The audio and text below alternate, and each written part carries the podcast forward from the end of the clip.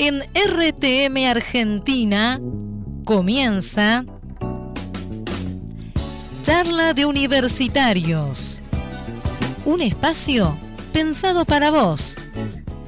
Escúchanos. Hola, hola, hola, ¿cómo están? Muy bienvenidos a una nueva edición de Charla de Universitarios. Este espacio pensado para hacerte compañía para estar con vos en tus horas de estudio, en estos momentos que estás ahí en casa leyendo, preparando los exámenes y queremos estar con vos, queremos compartir esta mesa. Vení, acércate, acércate, decirle a tus amigos, a tus compañeros que se prendan. Nosotros hoy estamos acá compartiendo esta versión desde casa, muy contentos de acompañarte porque entendemos que tu vocación es muy importante para Dios, porque vos sos importante para Él. Mi nombre es Pablo Fernández Colosimo y estoy acompañado por Miriam Berraondo. ¿Cómo andás, Miriam? Hola, Pablo, ¿cómo estás?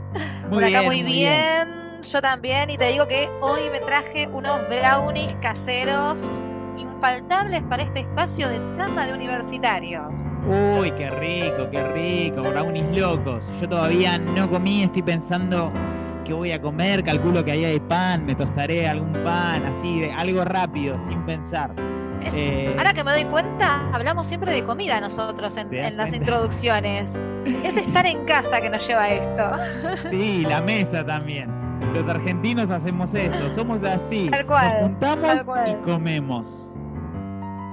Aunque sea online, tiene que haber comida de por medio. Por supuesto, en casa siempre va a haber comida. Miriam, pero además de esta mesa, ¿dónde nos podemos ver a la gente? ¿Dónde nos pueden encontrar los estudiantes?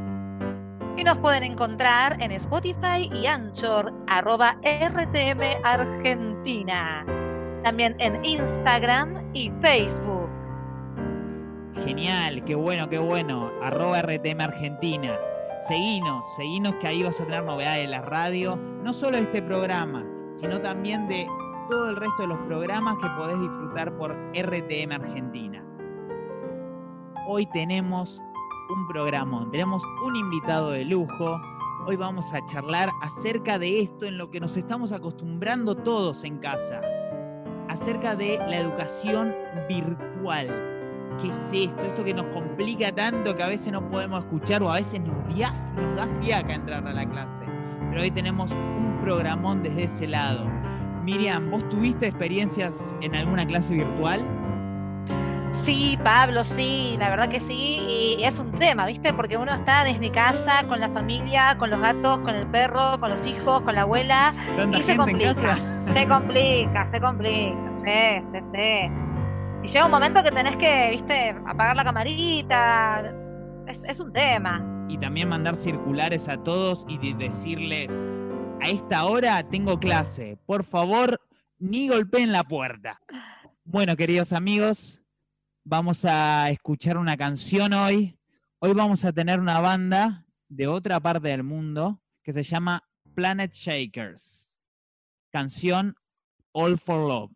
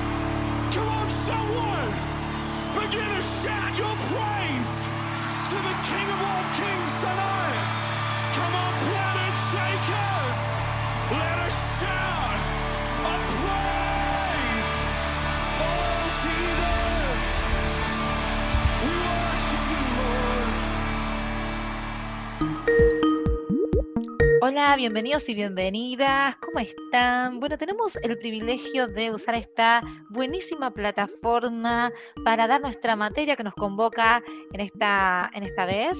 Historia del comportamiento humano. ¿Cómo es esto? Eh, bueno, sí, bueno, antes que nada, por supuesto, les voy a pedir que se A muteen. ver la cámara. A Estoy ver muteado. Eh, ver no, no estás no muteado. estoy- Eh, bueno, no, no, no, esperen, yo, yo los muteo, yo los muteo desde acá. Eh, bueno, chicos, a ver, bien, muy Ahí me bien. desmuteé. Perf- no, Eh, al revés. No, yo, yo, yo te muteo, no, no te preocupes, a ver, bien, acá estamos muteaditos, muy bien. Bueno, chicos, hace, no, hace 10 minutos que estoy hablando y están ahí. em, no, no, no, desmutéense. A ver, eh, siento que están ahí, pero ver, ¿cómo están... ¡Ey! esto no ¡Salí de ahí! ¿Qué sé? ¿Qué tocas? Eso es mío. eh, no, chicos, eh, no, no, ¡Ey! no se escucha bien. Hay como un, unos Uy, ruidos. pará! Eh, no, ha- hagamos una cosa, hagamos una cosa. Apaguen todas las camaritas y mutense, porque así el sonido dicen que se escucha mejor. Ahí está. Muy bien, bueno. Eh, no, chicos. ¿Están ahí? ¿Hola? ¿Me están escuchando? No, no, no. eh, chicos, no, no, no, no, no, no, no, esto no puede ser. Siento, hace 15 minutos que vengo y siento que estoy hablando sola. Eh, no, no, no, ya está, ya está. Levanten, desmutense, des- pongan la camarita. Profe, se cayó internet. Profe, no la escucho. No, ¿cómo que se cayó internet? No, no, chicos, están ahí, chicos, no, no me la dejen. escucho, se cayó chicos, internet. Chicas, no, no.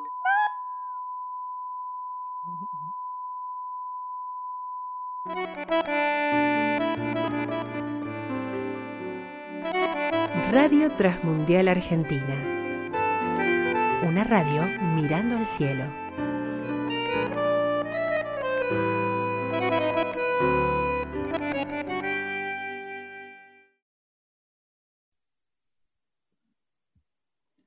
Bueno, queridos amigos, continuamos con el programa, seguimos en charla de universitarios para poder escuchar el tema de hoy, un tema muy interesante. Pero antes, quiero recordarte que si te perdiste el programa del sábado pasado o querés escuchar de vuelta el programa de hoy, este tema tan importante, podés hacerlo. ¿En dónde? Así es, en Spotify, arroba RTM Argentina, o en Instagram, también en Facebook, arroba RTM Argentina. Genial. Acordate que cualquier programa que quieras escuchar de RTM Argentina, puedes encontrarlo en nuestras redes. Bueno, Pablo, y hoy tenemos un invitado de lujo. totalmente, totalmente. Hoy contamos con la presencia y el conocimiento de Pablo Leusuk, espero haberlo pronunciado bien. Él es eh, padre de familia, está casado con Jessica Ibarbals y tiene dos hijos, Juan Ignacio y Juan Marcos. Él es profesor de historia desde el año 1995, PhD en historia. Tiene un doctorado de filosofía con mención en teología de tres universidades. Obtuvo su licenciatura y maestría en teología en el Seminario Internacional Teológico Bautista, maestría en ciencias de la religión en la Universidad Evangélica de las Américas, profesorado en teología e historia, Universidad Adventista del Plata. También obtuvo un doctorado en filosofía con mención en teología, programa doctoral latinoamericano, Universidad Evangélica de las Américas. Qué currículum, qué honor es. tenerte así con es. nosotros, Pablo Leusuk. Bienvenido. Gracias, gracias Pablo, gracias Miriam. Bueno, modestia, aparte, bueno, son herramientas que tenemos para trabajar y, y seguir estudiando. Tendremos que ser en los próximos tiempos eternos estudiantes, ¿no? Así que bueno, gracias. Por favor, gracias a vos por venir. Realmente la presentación más larga que me tocó en el programa. Qué lujo. Qué lujo. Bien. Contanos un poco esto de, o sea, ¿cómo empezó este camino por todas las carreras que recorriste? cuando empezaste, jamás imaginaste tener tan, tanta capacitación, ¿verdad? Tantos títulos. No, nunca. Bueno, pensé, bueno, al contrario, yo vengo de, de la provincia de Misiones y mi trabajo era más bien con, con producción yerba mate, nada que ver.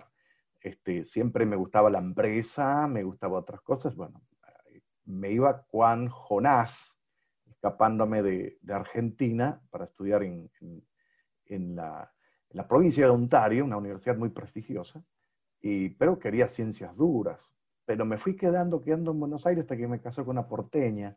Pero antes de eso me dediqué mucho a estudiar, sí. Era un soltero estudioso. Y, pero como donde estoy trabajando, siempre había una exigencia mayor, un pase hacia la oficialización. Entonces, más que, carrera o juntar títulos, era como una necesidad que tenía siempre al frente. Y el último doctorado y el profesorado lo hice junto. Así que eh, fíjense, viajaba entre ríos casi todos los fines de semana este, Claro. a Puigari. Y este, era, era muchísimo. No, no recomendable, recomendable a los jóvenes que hagan carreras eh, más lentas y aprovechen más. Este, pero bueno, lo hice y acá estamos. ¿no? ¿Y cuántos años te llevó a hacer eh, estas carreras? Bueno, el doctorado 10 años solo de investigación. Esta investigación junta porque traté de hacer todos los, los tutoriales dentro de lo que me gustaba. Después hice un trabajo de campo, de investigación, buscando información, libros, diarios de vida, porque era inmigración y cómo esto afecta a la, la provincia. Hice un caso, estudio del caso. Eh, utilicé más de ocho idiomas, nueve idiomas para poder escarbar todo esto y bueno, mucha, mucha demanda, pero lindo, me dio un gusto. Me embelecé con el objeto y después llegó el tiempo que me cansé con el objeto estudiado, ¿no? Ahí lo terminé. El día que defendí, sabía, quizás más le llevé a los profesores al campo de, de lo desconocido, ¿no? Pero este, era una, un, un lujo que me di, nada más. ¿no? Sí, nos transmite Pablo, ¿no? Su pasión en esto cuando Ya. nos habla. Y bueno, y sí, es parte, es parte. Era una mezcla de, de búsqueda de los antepasados, porque la- este estudio era más que nada los eslavos. Este, bueno, eh, muy, muy bueno, muy aplicado para hoy, ¿no? Bueno, así que dejémosle ahí, si no el tema se nos va, ¿no? Bien, y estamos en nuestro tema de hoy, que son los primeros pasos en la migración de la educación virtual. Y Pablo, bueno, vos nos podés contar un poco desde tu experiencia, donde ya venían trabajando sobre esta transformación, pero en este tiempo eh, hubo una migración forzosa de alguna manera, ¿no? Y, mm, y la primera pregunta que se me viene es, ¿ahora qué? ¿No? Ahora que respondimos, después de haber respondido como bomberos apagando incendios, ¿se puede hablar de una transformación cultural en la educación que vino para quedarse? De, bueno, de hecho que sí, totalmente. Bueno, los que trabajamos un poco a con educación a distancia hemos visto un poco ese proceso. Entonces, mm, una, en la institución donde me toca trabajar, eh, no todos trabajamos o trabajaban en distancia. Los que estábamos en distancia una- eh, somos una minoría. Este, y a su vez también se desconocía todo. Trabajábamos a nivel clásico, tradicional, el, el- sistema todavía había papel, después trabajamos con el e-lear- e-learning, que es un sistema evolucionado, después con, con los programas de, de Moodle, que es un depósito más que nada. Pero el problema que lo que ocurrió en este tiempo de transformación es que, por, ej- por ejemplo, que venís trabajando con lo justo y se te cae un piano encima. Entonces, Claro. tenés que salir despavorido eh, a buscar herramientas. Algunos profesores ya trabajaban, por ejemplo, eh, muchos profesores usaban el Classroom este, como un ordenador, pero eran algunos casos, eh, profesores amigos que estaban metidos en comunicación, nos ayudaron en este caso. Pero de la noche para la mañana tuvimos que recibir la noticia que 100 docentes pasan a dar clases presenciales en Zoom, en Meet o lo quien pueda, búsquese quien, sálvese quien pueda. Tal cual, Este, tal cual. Claro. Así que bueno, ahí estamos, esa es la historia. Pero sí, decías eh, cuáles cosas van a quedar. Muchas, muchas cosas. Eh, lo que no van a quedar son las cosas que merecen, o hay un elemento que merece el face to face, que ya lo tenemos, aunque sea virtual. Eh, pero el toque o el, los alumnos requieren un poco, nos piden el hecho de estar cerca. Ahora, de organización, de orden, ayudas para la evaluación, eh, este, un reordenamiento general, personal, eh, lo que es la educación virtual es fenómeno, porque no se te pierde nada. Ahora, hay que estar muy encima. Este, yo me di cuenta que en, este tiempo estoy capacitándome más. Eh, ¿Por qué? Porque hay tiempos que perdemos viajando. Eh, hasta el lugar de dar clase tengo que dar dos horas de viaje, una hora de viaje, se estacionas el auto, te encontrás, tenés que rellenar el, libro de temas. Bueno, y el caso de, la enseñanza virtual también lo mismo. Y esto lo tenés en casa. Te, te bañás, te peinás y, y, te sentás, te preparás para dar la clase. Así que bueno, este tiene una ventaja. ¿Y cómo, cómo se ve esta ventaja con estas noticias que hoy recibimos que eh, más del 85% de los docentes, según las estadísticas, em, invierten el triple del tiempo que antes invertían dedicado a la docencia, ¿no? Entonces hay un tiempo que no tenemos que hacer el viaje, eh, el transportarnos de un lugar a otro, pero hay una estadística y un porcentaje, hay una inversión de tiempo eh, que, también suma, ¿no? ¿Con qué obstáculos se, encontraron ustedes a nivel docentes y también a nivel alumnos? Los principales desafíos que este momento les, eh, les, trajo. Bueno, muchísimos. Primero, eh, este, hay muchos desafíos y muchos obstáculos, como una nueva frontera que hay que pasarla. bueno, uno de los problemas mayores es el docente que no tuvo preparado sus materias. Eh, mm. Si no tuviste dentro del sistema o estás preparando una materia, ahí sí, es, ya, de, salida tenés problemas. Segundo, si no contás con una buena computadora eh, o un buen internet, que todo eso es costo. Eh, no siempre el Zoom permite todo el tiempo, hay que abonar, eh, un sistema, el, el, MIT es un poco más largo. Después las evaluaciones son interesantes. Es un verdadero, un verdadero folclore. Este, el problema es más que nada del alumno, porque el profesor en Capital Federal no hay tanto problema, pero el, estudiante que está lejos o fuera de Capital Federal, lo vemos con la pantallita apagada, es decir, me escuchás y ahí te escuchás del pianito que dice sí, sí, sí, sí, Ah, bueno, estos son los problemas que encontramos. Eh, otros problemas también en la, en la rápida comunicación con el estudiante. No todos tienen posibilidades. Ves que hay algunos que tienen un telefonito muy precario. Hemos ayudado a estudiantes a comprar algún teléfono o adquirir un teléfono. Pedíamos, por favor, alguno tiene una computadora eh, o algunos estudiantes eh, se ayudaban. Hay mucha solidaridad también ahí. Esos son los problemas. Esos son los problemas. Podríamos enumerar más también. Otra cosa, los docentes no todos estaban familiarizados con la tecnología. Porque en un Zoom tenés que ser eh, un poco cibernauta, tenés que saber manejar el, PowerPoint o el, Prezi que vas a transmitir, tenés que estar seguro que los otros están estudiando. Así que bueno, así que es, este, eh, ese es el tema que encontramos te escuchábamos en la previa y un poco vos decías que quizás el cambio no fue tanto para los jóvenes que de alguna manera ya venían familiarizados con la tecnología, sino más bien para los docentes que somos más grandes y que nos lleva un poquito más de tiempo adaptarnos, ¿no? Bueno. Mm, claro. ahí, tenéis algo interesante. Los jóvenes manejan muy bien las redes. Eh, los mayores manejan mejor el programa. Eh, por ejemplo, con el caso del Office, los grandes pueden darse más eh, creatividad en eso. Los jóvenes sí manejan muy bien las redes. Entonces, hay esta puja de, del otro lado tenés a los jóvenes y el profesor maneja muy bien el programa, pero no maneja bien las redes. Entonces los alumnos Es le cierto. exigen velocidad, le exigen rapidez, etcétera, etcétera. ¿no? Así que Qué interesante. Eh, quedémonos en esto para continuar. Eh, me encantó esto de las ventajas o los conocimientos que trae el, el profesor más experimentado y el profesor más joven. Antes de continuar con este programa, eh, les recordamos que nos pueden escuchar en arroba RTM Argentina, Por supuesto.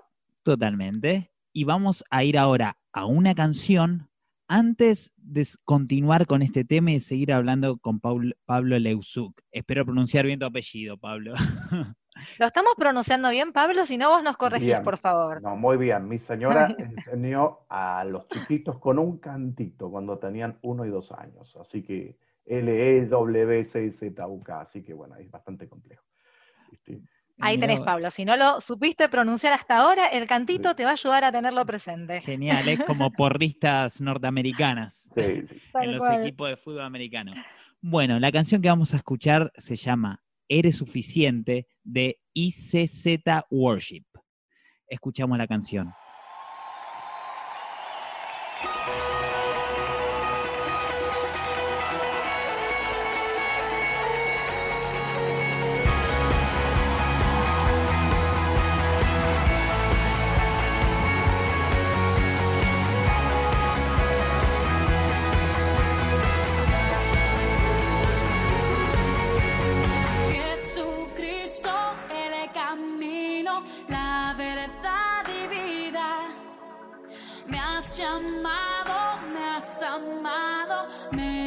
Transformado.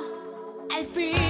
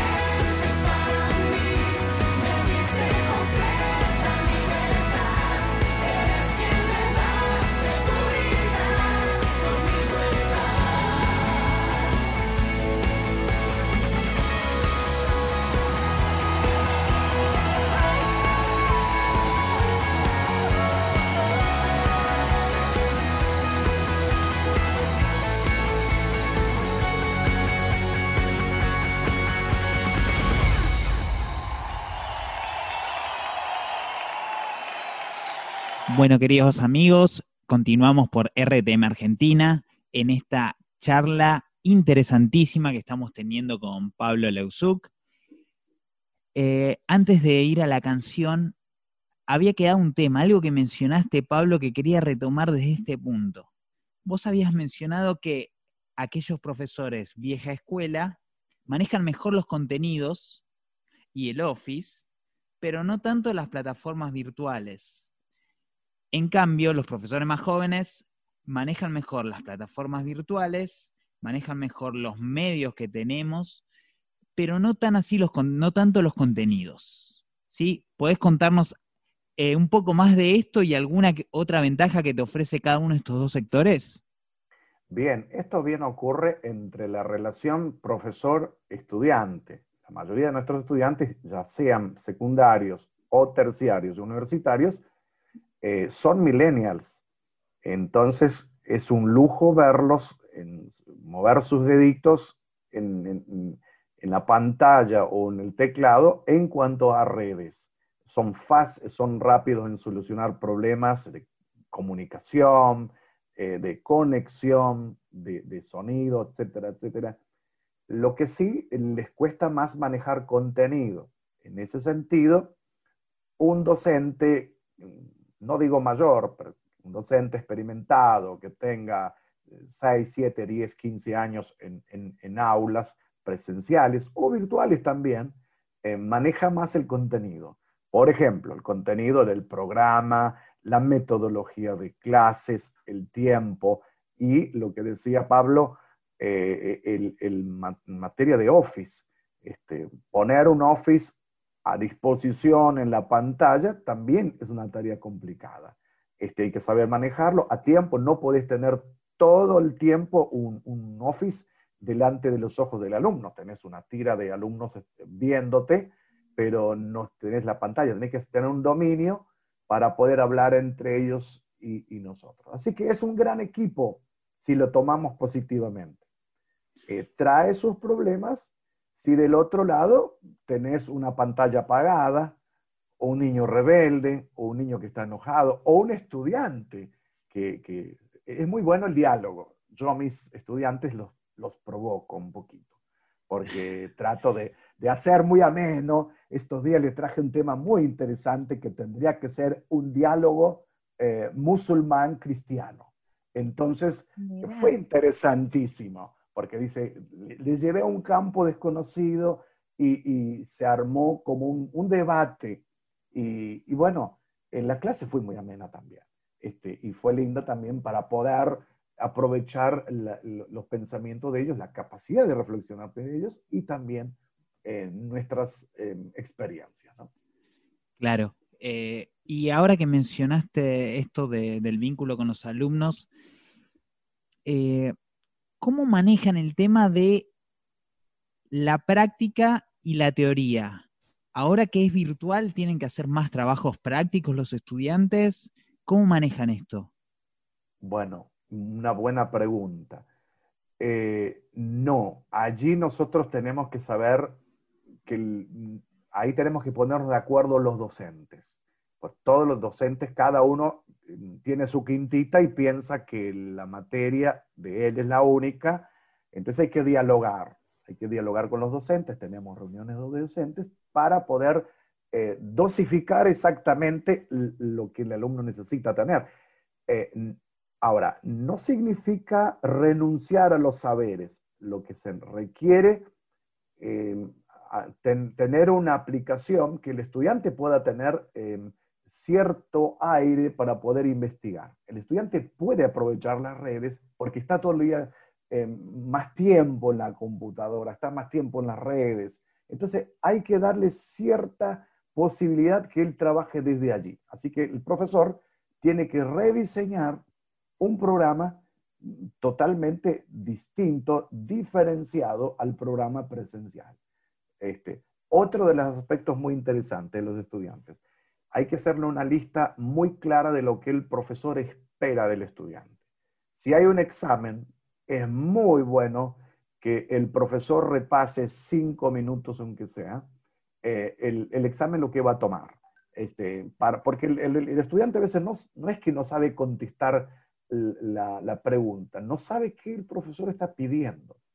Otro caso, en caso de investigaciones, si, si, ah, presencialmente decimos, vayan, lean tal libro, tal libro, tal libro. Acá hay que favorecer al estudiante, escanear exactamente en material liviano, porque el estudiante a veces no tiene, no cuenta con, con una computadora, no cuenta con una, eh, ebook o una notebook, tiene un celular. Entonces, el, el- el PDF puede bajar en celular, tampoco que sea muy pesado. O puede estar viviendo en una zona donde no hay señal. Entonces, el profesor debe mm, este, anticiparse a esto para poder recibir o tener una devolución exacta. No hay que atosigar al estudiante, hay que pedirlo exacto. Eh, y bueno, cuando nos vemos o cuando tenemos una devolución, ahí se le puede pedir un accesorio. Perfecto, Muy clarísimo. bueno. Bueno, queridos amigos, estamos acá con Pablo Leuzú, que estamos hablando acerca de los primeros pasos en la educación virtual. Ahora, Pablo, yo busqué, hice una investigación y di con algunos problemas en las clases virtuales. Yo te voy a leer algunos y te voy a pedir, te voy a preguntar, vos me vas a tener que decir si te pasó o no te pasó. ¿Vamos con esto? Dale. Primero, problema uno. Algunos alumnos dicen que la capacitación online es aburrida. Mm. ¿Te ocurrió esto? ¿Sentiste una Eh, reacción más negativa que en, que en el aula? Bueno, no, yo les gané de mano antes que me digan que es aburrido. ¿Cómo el mejor hiciste? docente, el mejor profe. No, no, no. Que no. Queremos saber la técnica. La técnica. La educación a distancia tiene que tener mucho cuidado de no ser un depósito. Porque el estudiante vaya al depósito y busque a su manera y, y escarbe como pueda. Y a veces el estudiante está feliz. El, docente carga los materiales y piensa que el estudiante está eh, interactuando. Y el estudiante no está interactuando. Entonces, a esto hay que darle otro soporte. Eh, como dije en principio, no atosigar, darles lecturas que sean atractivas, lindas, buenas. Segundo, si podemos apoyar eh, las, las clases em, a distancia con, un, con algo visual, grabar un spot muy atractivo, bueno, en lugares claros, el docente debe grabar dos, tres minutos entusiasmando, o tener un refuerzo en algún, algún eh, programa de Zoom, aunque sea 15, 20 minutos, donde, por ejemplo, me ocurrió que en, en mis, mm, en mis aulas no es necesario dar Zoom, sino que en el spot alcanza. Pero eh, traté de darle un tiempo y toda la semana encontrarnos eh, 45 minutos, 50 minutos o un poquito más con los estudiantes en vivo en Zoom. Les marqué el horario, etcétera, etcétera, y ellos están felices. Aparte, lo maravilloso de ellos es que ellos no se conocen. Y cuando se ven en pantalla, se ponen felices, interactúan, dialogan. Y, y uno también tiene la posibilidad de explicarle, de- miren chicos, que esto es así, esto es así. Y bueno, el chico no tiene tiempo para aburrirse. Entonces es una tarea docente, tarea una docente. Hoy se aburren muy rápido los millennials, bueno, no sé si centennials, ahora no sé cómo vamos a llamar el futuro. ¿Qué Sí, nombre tendrán ahora? Claro, yo creo que eso hay que desafiar a los docentes. Y, y no pasa por edad. El docente puede tener, mm, teníamos una, una docente que se jubiló hace un tiempo atrás, y era una de esas docentes graduada en la UBA, eh, la Universidad de Rosario, eh, y hablaba de filosofía. Y los pibes se enganchaban con ella. Era eh, muy estricta, tenía, no era conductista, era muy constructivista, pero atraía a los chicos en filosofía. Así que imagínense, eh, hay muchas materias que son muy didácticas, piolas para hacerlas. Qué bueno, qué bueno. O sea que este, la pelota está del lado docente. La Docente, el docente, mira, antes de dar la clase, el docente tiene que trabajar más tiempo antes de la clase que durante la clase.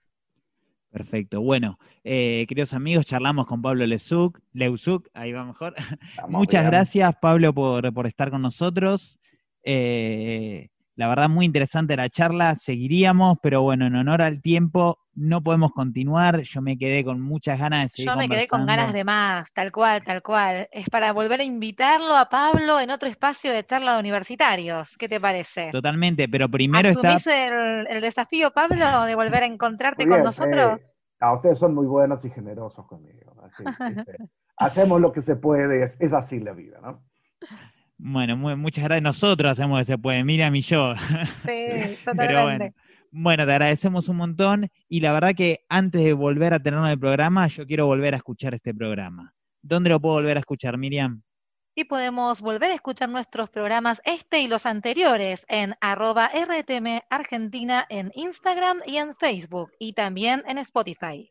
Genial. Bueno, muchísimas gracias, muchísimas gracias por estar con nosotros nuevamente, queridos amigos, y los esperamos en las redes, los esperamos en Spotify, los esperamos por RTM Argentina. Así que hasta la Así próxima. es. Gracias, Pablo. Gracias a ustedes. Hasta la próxima. Hasta luego. Hasta la próxima.